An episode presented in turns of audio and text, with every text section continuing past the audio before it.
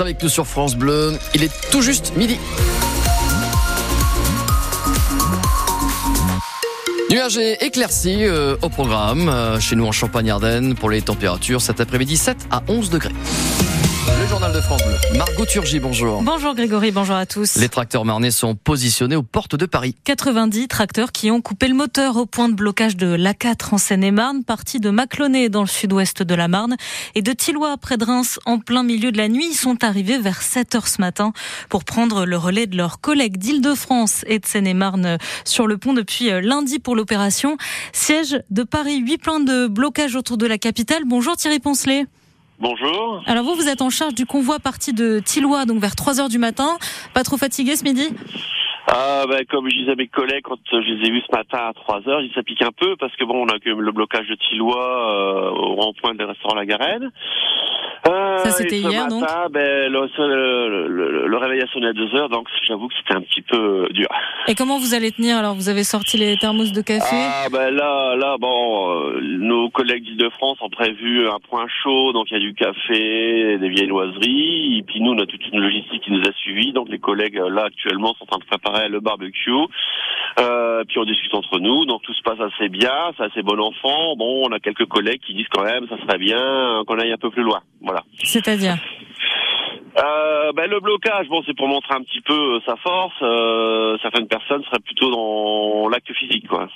L'acte physique, mais pour l'instant, vous êtes toujours sur euh, euh cette Ouais, décision ouais, de ne pas entrer dans Paris et de rester, Non, euh, voilà, sur le blocage. Voilà, on est dans l'acte, euh, voilà. Alors là, on attend que Hervé Lapille vienne nous rejoindre pour un petit peu. euh, Donc le discuter, président de la discuter FDSE de la Marne, oui. Voilà, et il doit nous un peu rendre un peu compte de ce qui se passe actuellement dans les discussions. Mais euh, cette, cet appel au calme, il est toujours euh, en vigueur, en tout cas ce midi, de la part euh, euh, Oui. des, des syndicats principaux, la FDSEA et, et les jeunes agriculteurs. Oui, oui, ça, nous aujourd'hui, c'est nous la violence, c'est pas trop notre truc, mais c'est vrai que euh, ça commence un petit peu à s'échauffer parce que la colère monte quand même depuis quelques temps et il y a ce qu'on appelle la soupape euh, de décharge, c'est-à-dire qu'à un moment donné, les gars, et je pense qu'il va falloir qu'on soit très très attentif auprès d'eux pour éviter qu'ils ne fassent une bêtise. Merci beaucoup Thierry Poncelet en charge euh, du convoi de, de tracteurs euh, parti de Tillois, donc cette nuit direction l'A4, d'avoir été en direct sur France Bleu Champagne-Ardenne. Hormis la capitale elle-même, l'autre point surveillé de près en région parisienne, c'est bien sûr le marché de Rungis. Des véhicules blindés sont envoyés dans le Loiret et en Essonne pour bloquer les convois d'agriculteurs du syndicat Coordination Rurale pour les empêcher d'accéder au plus grand marché de gros d'Europe selon le ministère de l'Intérieur. Essonne où 18 agriculteurs ont été interpellés pour entrave à la circulation justement près de Rungis ce matin. Plus au sud, le blocage du grand marché de Toulouse a échoué dans la matinée. Une trentaine de tracteurs de la Confédération paysanne ont été repoussés par les CRS. Pendant ce temps, les ministres commencent à assurer le service après-vente de Gabriel Attal devant les députés hier pour sa déclaration de politique générale. Il recommence l'exercice au Sénat aujourd'hui. Le fonds d'urgence pour la viticulture sera de 80 millions d'euros, précise ce matin le ministère de l'Agriculture. Et sur le Mercosur, l'accord commercial en négociation entre l'Union européenne et des pays d'Amérique du Sud, le ministre de l'économie promet un bras de fer. Il ne peut pas, ne doit pas être signé en l'état, a martelé Bruno Le Maire. Dans l'actualité également, un habitant de Charleville interpellé par la police. Et hier soir, vers 22h, il a blessé ses parents au couteau, sa mère âgée de 64 ans au bras et son père de 10 ans plus jeune au thorax légèrement touché. Ils ont été hospitalisés. L'auteur des coups de couteau a été interpellé dans la foulée après avoir euh, pris la fuite.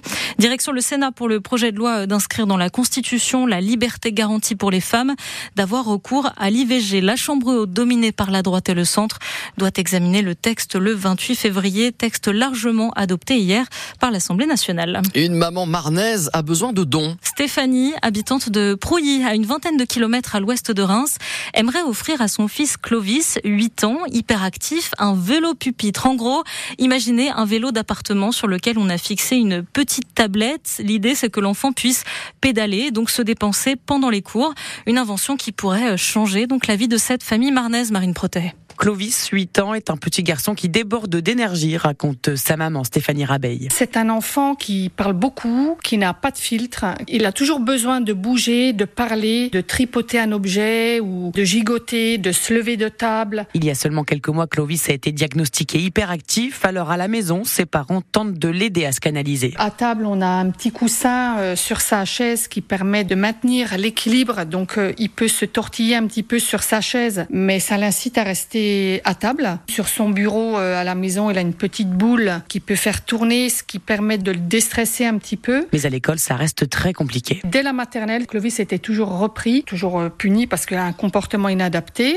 Aujourd'hui, ça va mieux parce qu'il est pris en charge médicalement parlant, mais on a réellement besoin d'un outil spécifique qui l'aiderait grandement euh, à exprimer son hyperactivité. Cet outil serait donc un vélo pupitre. On en a parlé euh, effectivement à l'école. Après, étant donné que c'est un outil pédagogique assez nouveau, tout ce qui est nouveau fait un petit peu peur, donc il faut pouvoir convaincre les maîtresses que ce vélo-là euh, peut avoir vraiment son efficacité, même si la directrice en est convaincue. Mais ce vélo a un coût, 2600 euros. C'est pourquoi Stéphanie Rabaille a lancé une cagnotte en ligne. Le lien vers cette cagnotte en ligne lancée par Stéphanie est à retrouver sur francebleu.fr. Et puis si vous êtes amateur de vieilles, de belles voitures, un seul lieu où aller aujourd'hui, le parc des Expos de Reims, où 90 équipages du rallye Monte Carlo historique ont rendez-vous cet après-midi pour euh, l'obligatoire contrôle technique avant le départ demain de la 26e édition de la course. Ce sera à vivre en direct sur France Bleu Champagne-Ardenne dès 16h. Le top départ,